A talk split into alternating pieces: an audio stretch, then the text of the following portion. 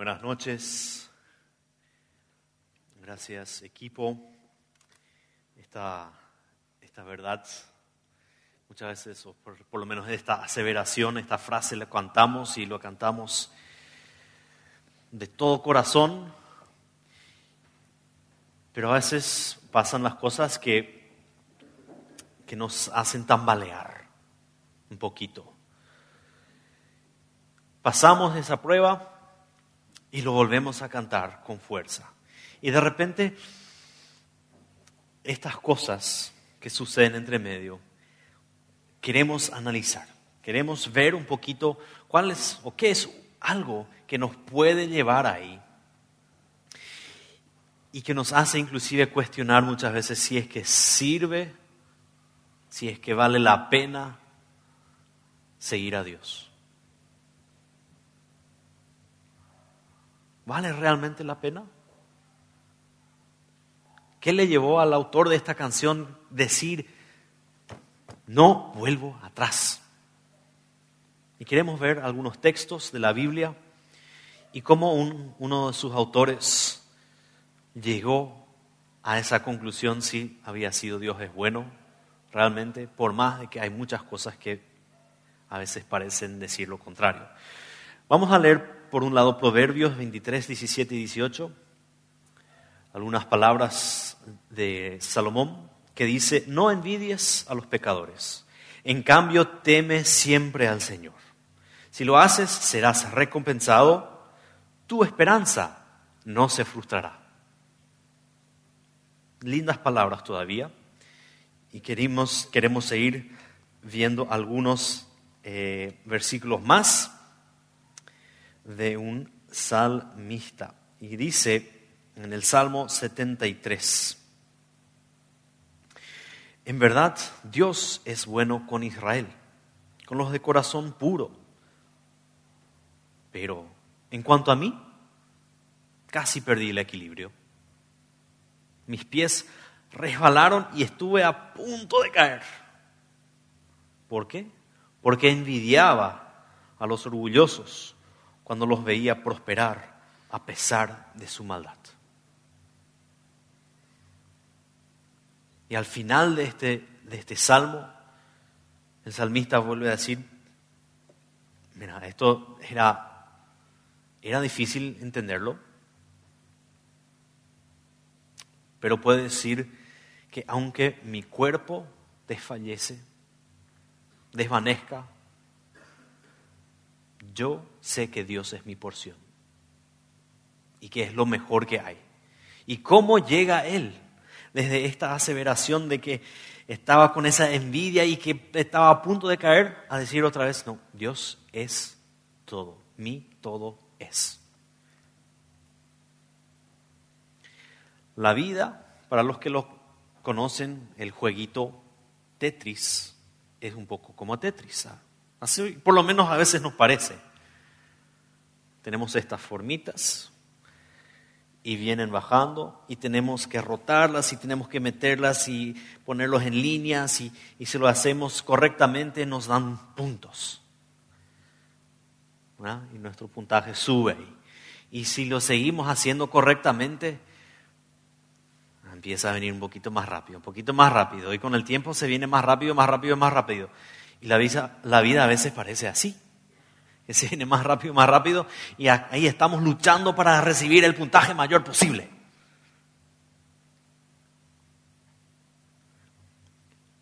Y por más que obviamente los autores de la Biblia no conocían este juego, yo creo que de repente veían ciertas similitudes, o que por lo menos nosotros podemos ver hoy, que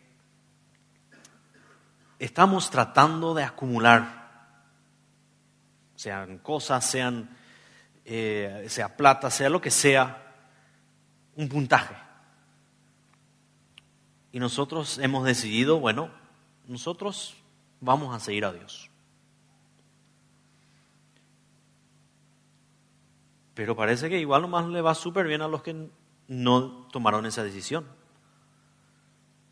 Están ahí haciendo sus fechorías, haciendo sus macanadas y se vienen con la Land Cruiser del año. Y yo, con mi Fiatcito así del 97. A ellos le va súper bien. Le pisan a todos que le vienen en el camino, no le importa nada. Entonces, la pregunta detrás de todo esto, lo que dice Salomón, como también el salmista Asaf, ¿vale la pena? Dios realmente tiene que ser más bueno con nosotros porque hemos decidido nosotros le vamos a seguir a Él. O da igual, da igual, no sirve, no vale la pena. Así que queremos analizar un poquito más estos textos, este salmo, y ver cómo llega a su conclusión final. Primero vemos que el salmista Asaf está frustrado. Dice en el versículo 4 y 5 y en el 12, dice lo siguiente, pareciera que estos malvados viven sin problema, tienen el cuerpo tan sano y fuerte, no tienen dificultades como otras personas y están, no están llenos de problemas como los demás.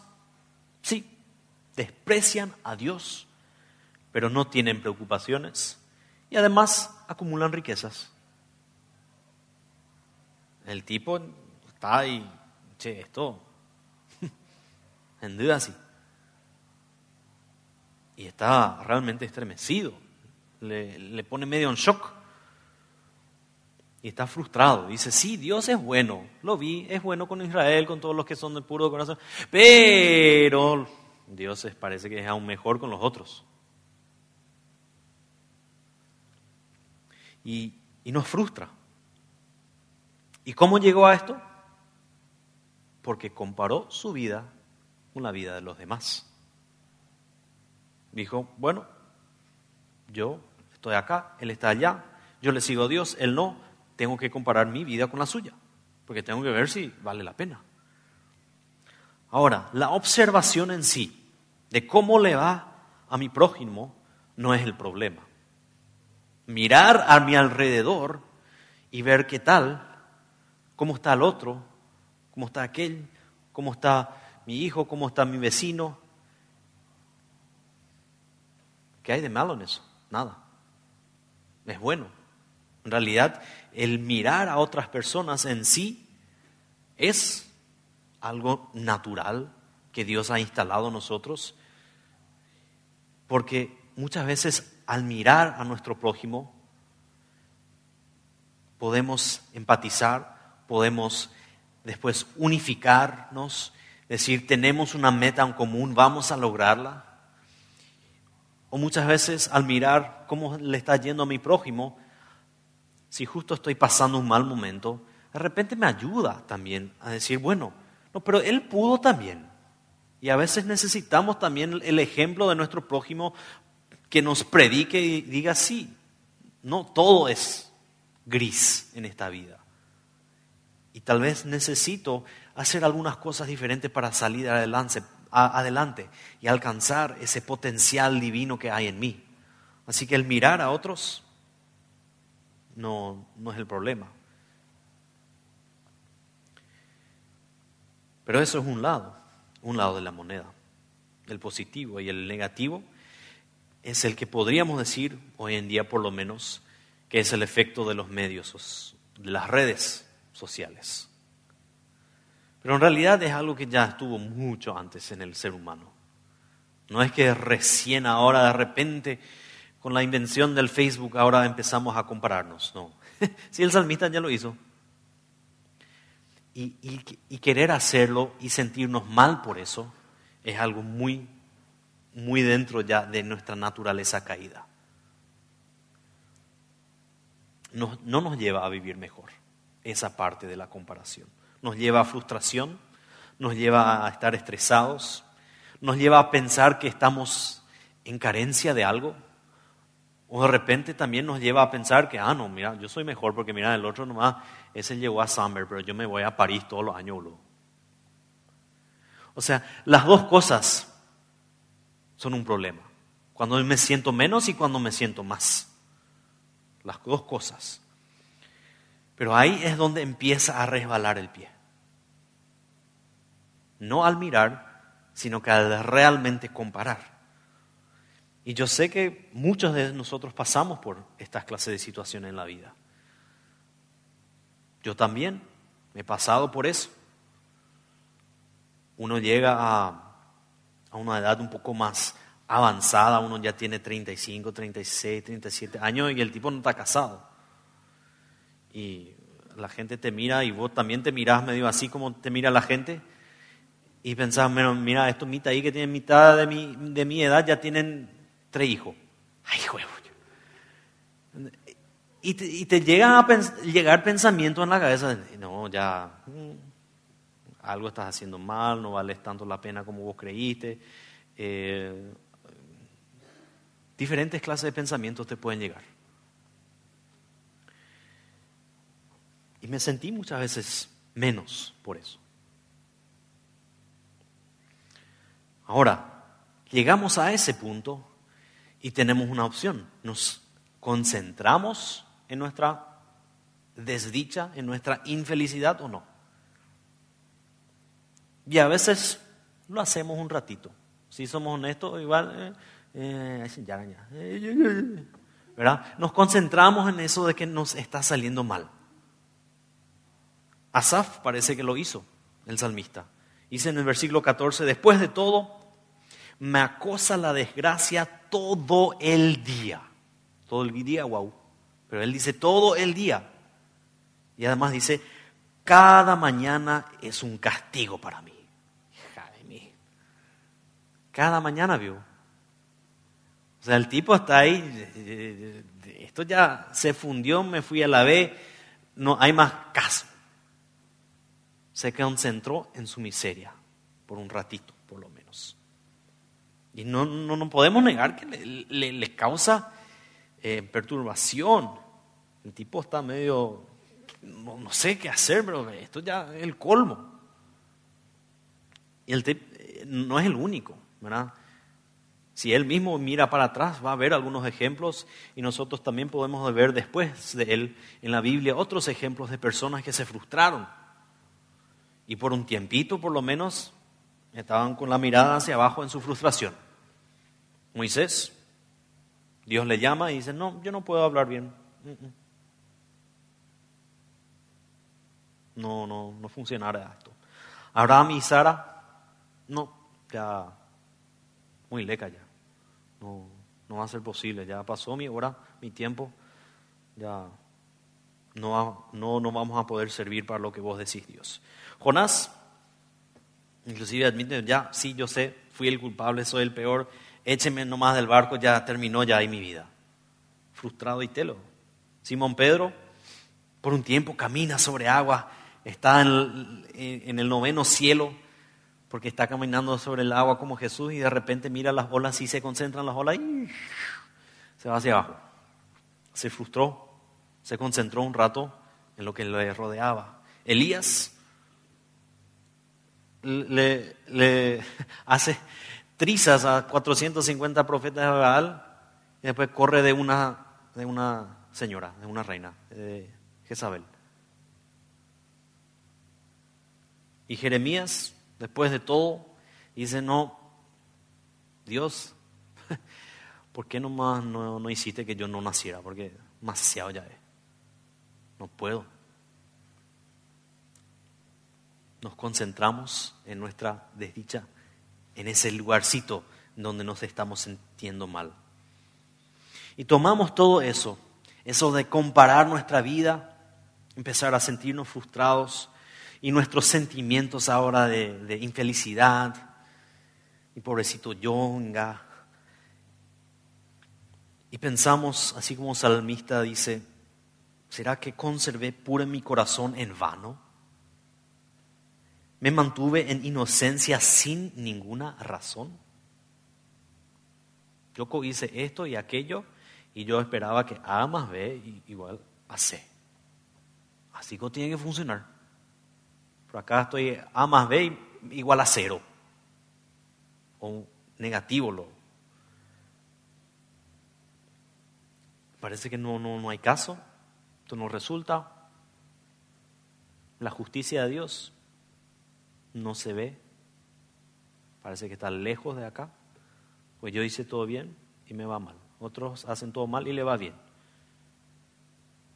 Job, Job, un ejemplo increíble. En otras palabras, él parecería que está diciendo a Dios, che Dios, te dormiste al volante y el mundo se está yendo al tacho. Voy ahí y todo ahí, desastre. Y yo ahí metro de ello y trato de hacer bien las cosas y me viene todo encima. Pero esto es ese punto de casi caer. Este es aquel punto de estar frustrado y admitirlo. Porque eso es lo que tenemos que hacer. Admitirlo. Pero recién es la antesala de aquello que realmente es el pecado. Estar frustrado no es el pecado. Haber visto la injusticia no es pecado, es humano. Pero ahí estamos, en el casi, en un por un pelo, y falta así un poquitito para que nos caigamos de espalda. Para que, así como dice Santiago en su carta, que, que el deseo da lugar, parece que concibe al pecado. Está ahí, ya está, existe la vida, pero todavía no ha nacido el pecado en su totalidad. ¿Y cómo es que llegamos de ese punto en donde casi nos caímos a que caemos de verdad? ¿Y cómo se ve eso? Porque tenemos que ver cuál es lo malo y lo bueno para saber cómo no reaccionar. Y este, este momento de que llega a ser pecado es cuando empezamos a dar lugar a la envidia, a la envidia en nuestro corazón. Porque a ese punto nos llevó toda esa comparación, nos llevó a la envidia. No puede ser que a él le vaya bien y a mí no. Si algo es desastre con marido. No puede ser. Entonces, nosotros, todos, todos los días meditamos. Aquel que piensa que no medita, ahora mismo está meditando, porque está pensando en las palabras que yo le estoy diciendo. Todos los días estamos con pensamientos en la cabeza y estamos dejando que fluyan, que fluyan, que fluyan, que esto lleve a aquello, que lleve a aquello, y que si yo hago esto, si yo digo esto, que bla, bla, bla, bla, y vean mis pensamientos y llego en algún momento a un lugar donde llego a una semiconclusión. Y esta conclusión la podemos aceptar o rechazar. Podemos aceptar nuestra conclusión de la meditación o la podemos rechazar. Y si esto de compararnos con nosotros, con los otros que no le sigan a Dios y creemos que a nosotros nos va mal, y llegamos a la conclusión, no me gusta, algo tiene que cambiar, y aceptamos esa conclusión, ahí es donde le dimos lugar a la envidia. Porque ahí dijimos, voy a hacer algo diferente, ya no le voy a seguir a Dios como Él quiere que yo viva. Y ahí es donde hacemos lo que dice el profeta Isaías. En el 5.20 dice, hay de los que llaman al mal bien y al bien mal. Porque ya dijimos, no, lo que está bien ahora para mí es salir adelante de la forma que sea, no importa lo que tenga que hacer. Entonces, para mí el bien es salir adelante. Y ¿Qué empezamos a hacer? Vamos a ver enseguida. Pero no son cosas buenas, pero ya las llamamos buenas porque queremos salir adelante.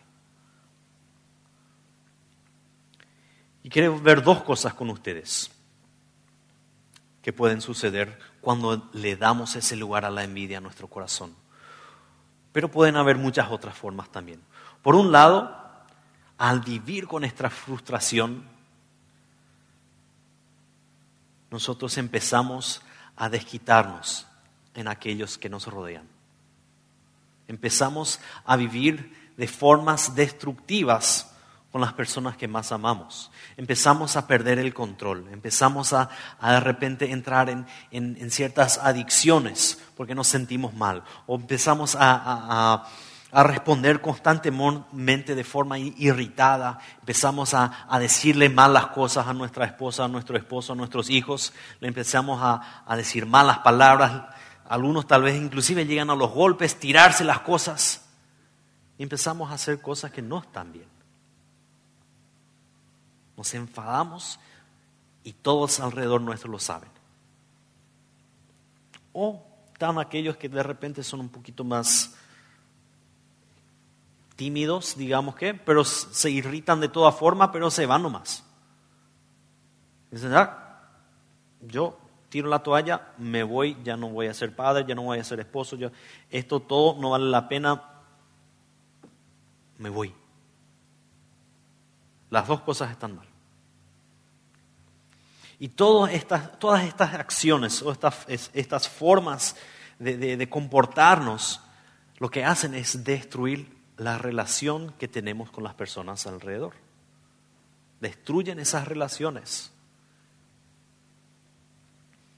Y ahí está el problema. Porque Dios mismo es relación. Una forma de ver la Trinidad es que la relación entre los tres es tan buena que aparecen ser uno. Pero definitivamente hay buena relación. Y es a lo que Dios apunta y lo que Dios quiere de nosotros. Porque si nos respetamos, nos amamos, nos llevamos bien, nos tratamos bien, las personas alrededor nuestro van a empezar a florecer. Si han visto un buen padre tratar bien a sus hijos, le afirma y, y sabe cuál es el camino, y no constantemente le dice inútil, de vos no va a hacer nada, sino que le afirma, le habla, le ama, le abraza, le da los límites apropiados también. Entonces vemos que florecen los hijos. Y así es con cada una de las personas alrededor nuestro. Y si no lo estamos haciendo, estamos fallando el blanco del ser humano. Es que somos comunidad y si no lo estamos siendo, estamos pecando. Y la otra forma, la otra cosa que podemos llegar a hacer, tal vez nuestra familia inmediata no lo siente, pero empezamos a imitar a los pecadores en su forma de salir adelante. Y empezamos a maltratar a aquellos que están un poquito más allá de nuestro círculo inmediato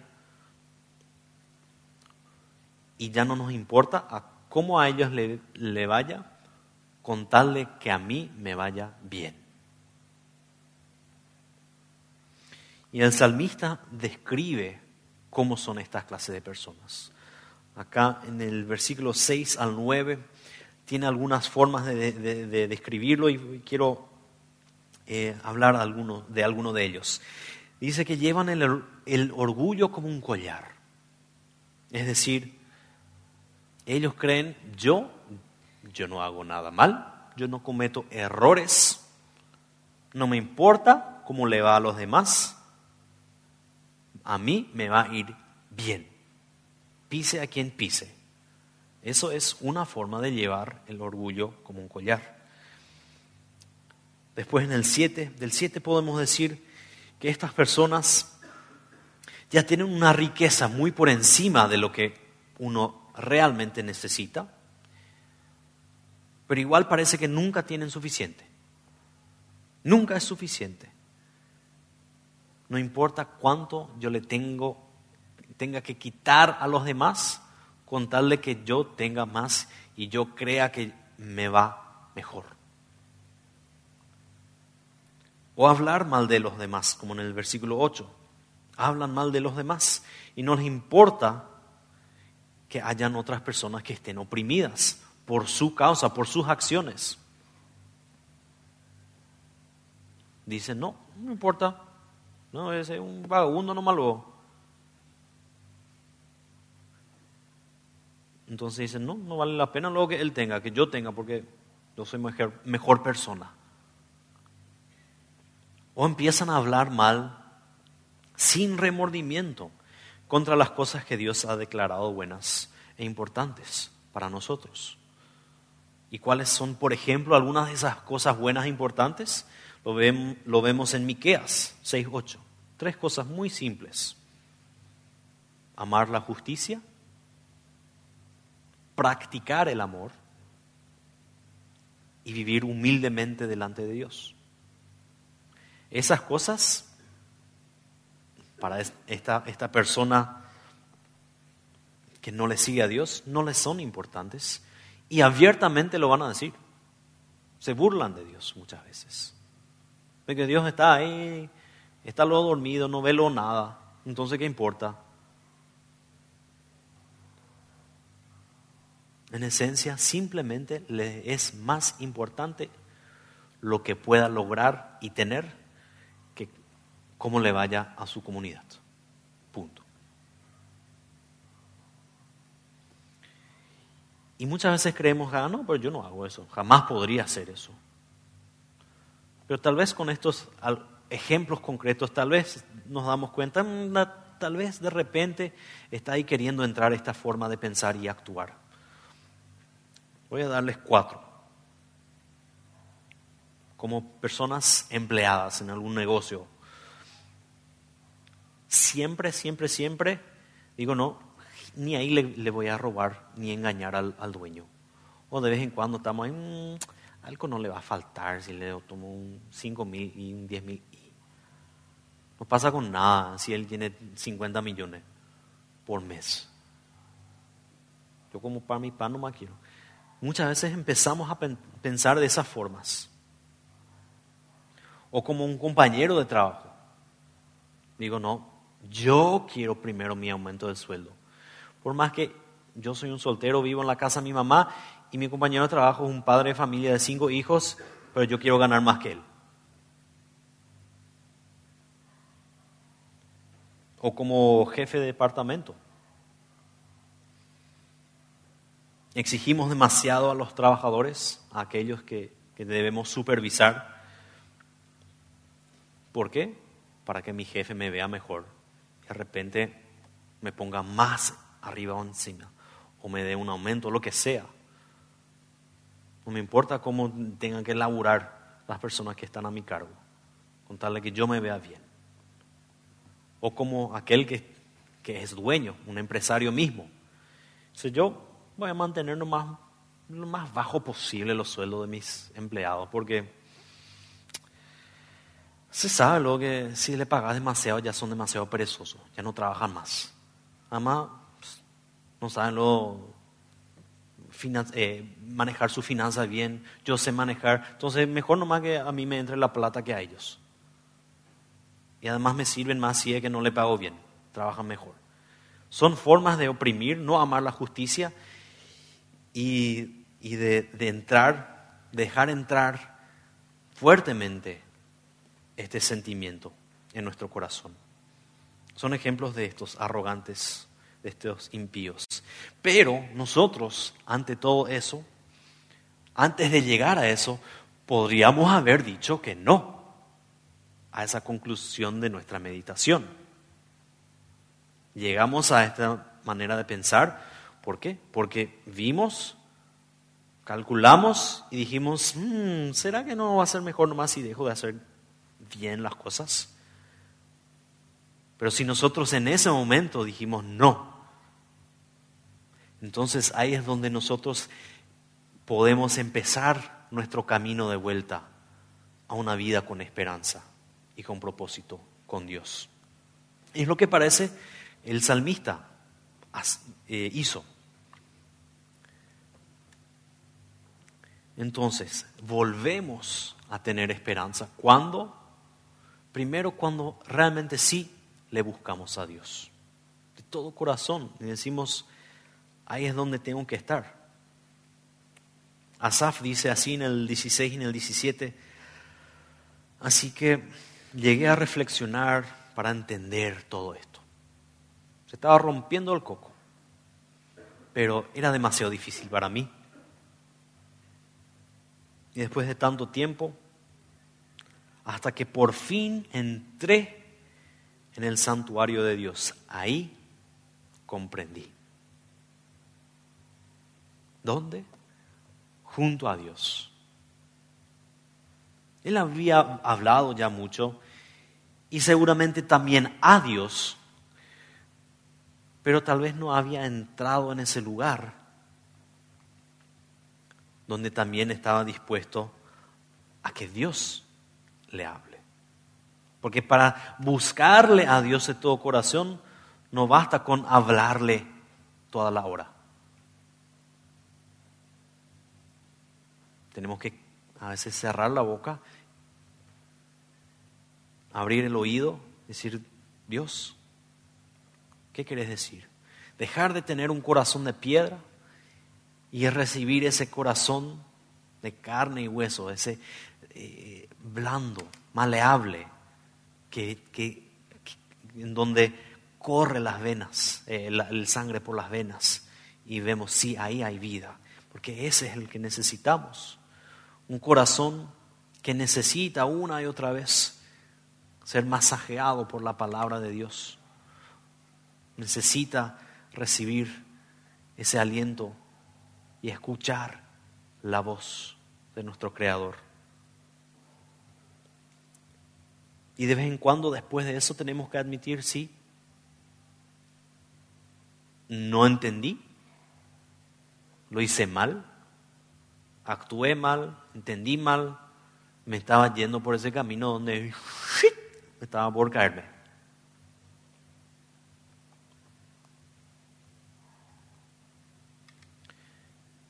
Y decidimos, sí, voy a, voy a escuchar y ahora quiero empezar a hacer las cosas diferentes. Voy a escuchar a Dios y le voy a obedecer. Asaf parece que sí lo estaba. Si seguimos leyendo en ese, en ese salmo, vemos que él acepta lo que Dios le dice. En ese lugar, en el santuario de Dios, él se da cuenta de ciertas cosas porque está abierto a que Dios le hable y ya no quiere más darle lugar a la envidia. Ya no quiere más estar en esa situación en donde está por resbalarse. Y se da cuenta si hay esperanza. Por más que a veces no lo parezca, si miro alrededor, miro cómo otros viven, pero cuando voy junto a Dios sí me doy cuenta que hay esperanza. Y que esa esperanza no se va a ver frustrada no hace falta envidiarle a nadie. Y vale la pena seguir a Dios. Y se da cuenta también de esto porque sabe que llega algún día donde termina la vida acá, pero no termina la vida punto, sino que hay una eternidad. Hay un más allá, hay un tiempo en donde estas cosas de esta tierra ya no importan. Porque no importa cuánto lleguemos a tener, cuántos días de nuestra vida pasamos con salud o no. No importa si es que nuestra vida fue mejor que la de los impíos. Claro que Dios tiene promesas para nuestra vida. No es que está ahí nomás dejándonos que vayamos a la, a la deriva y que pase lo que pase. No, Él promete muchas cosas. Hay más de siete mil promesas en la Biblia que hablan acerca de nuestro bienestar. Y sabemos una y otra vez que las intenciones de Dios son buenas, pero de que no nos promete librarnos completamente del, del sufrimiento. Eso también nos hace claro. Es imposible. ¿Por qué? Porque siempre van a existir personas que infligen sufrimiento sobre otros. No nos vamos a deshacer de, por completo de aquellas personas que no le siguen a Dios, que destruyen relaciones, que ponen a otros en opresión. Y a veces nosotros mismos somos los que están, estamos oprimidos por las decisiones de otros. Y Dios ve eso. Pero tenemos que entender que la vida no siempre simplemente es A más B es igual a C. No se da siempre como una fórmula. promete hasta cierto punto, sí, voy a darles absolutamente todo lo que necesitan, Mateo 6:33, buscad primero el reino de Dios y todo lo demás les será añadido. Vamos a recibirlo, lo que necesitamos. Y muchas veces inclusive más. Muchos han experimentado eso también. Y es de Dios. El tener más de lo que solo necesito. Porque Dios te da porque ve que tu corazón es puro. Y porque sabe, mira, esta persona va a administrar bien esta plata. O por lo menos está yendo en la dirección correcta para aprender a administrar bien. Así que no se trata simplemente de si tenemos mucho o poco o justo. Eso ya lo escuchamos hace un par de domingos del, predicador Delmer. No se trata solamente de eso, sino que hay un bienestar eternal también. Y ese es el, el que Dios más quiere para cada uno de nosotros. Y lo increíble, que es la eternidad, empieza ahora. No recién después. Dios nos quiere dar, a veces poco, mucho, eso depende de Él, pero nos está dando muchas veces un anticipo de lo que es la eternidad y nos pide, nos, o sea, nos dice que pidamos que se haga su voluntad eterna, su voluntad como en el cielo, es decir, su voluntad perfecta en la tierra, así como en el cielo. Es decir, quiere que las cosas empiecen a ser como en el cielo, ya acá, aquí, ahora. Pero depende de nosotros. Si es que queremos mirar con esa perspectiva, eterna nuestra vida. Si es que estamos dispuestos a decir, sí, estoy consciente de que tengo que vivir acá, y a Dios también le importa cómo me va acá, pero por sobre todo le importa que en la eternidad, el reino de los cielos, ya empieza a establecerse en mí y en las personas a nuestro alrededor, para que algún día todos podamos disfrutar de esa perfección plena con Él en el cielo. Así que el puntaje que puedas alcanzar en este juego tétrico de la vida, no importa. No importa. ¿Por qué? Porque Jesús ya te dio la victoria. Ya te dio, ya puso tu nombre ahí en la lista de los que mejor puntaje tienen. No porque vos hiciste buen puntaje, sino que Dios a través de Jesús te ve como perfecto. Y eso es un puntaje perfecto. Entonces Él ya nos ve así. Y nos está llamando a decir, mira, yo ya te veo así. Viví así. Y llama a otros a vivir así. Y todos juntos vamos a ese hogar eternal. Y vamos a disfrutar ya una parte de eso acá. Y cuando lleguemos allá, lo vamos a disfrutar en su plenitud. Así que, ¿sirve seguir a Dios? sirve. Sirve cuando estamos con esa perspectiva eterna de la vida, de que Dios nos da la eternidad en nosotros aquí ahora,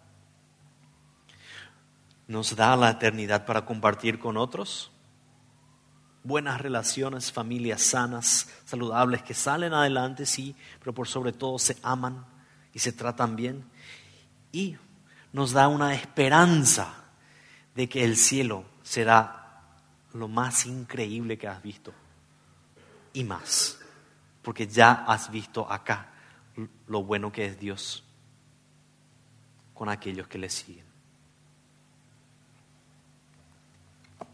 Así que les quiero animar, hagan esas cosas, frústrense, está bien, quéjense, está bien, pero después de su meditación dejen que Dios les guíe y acepten lo bueno y rechacen lo malo y vivan con esa perspectiva en la eternidad.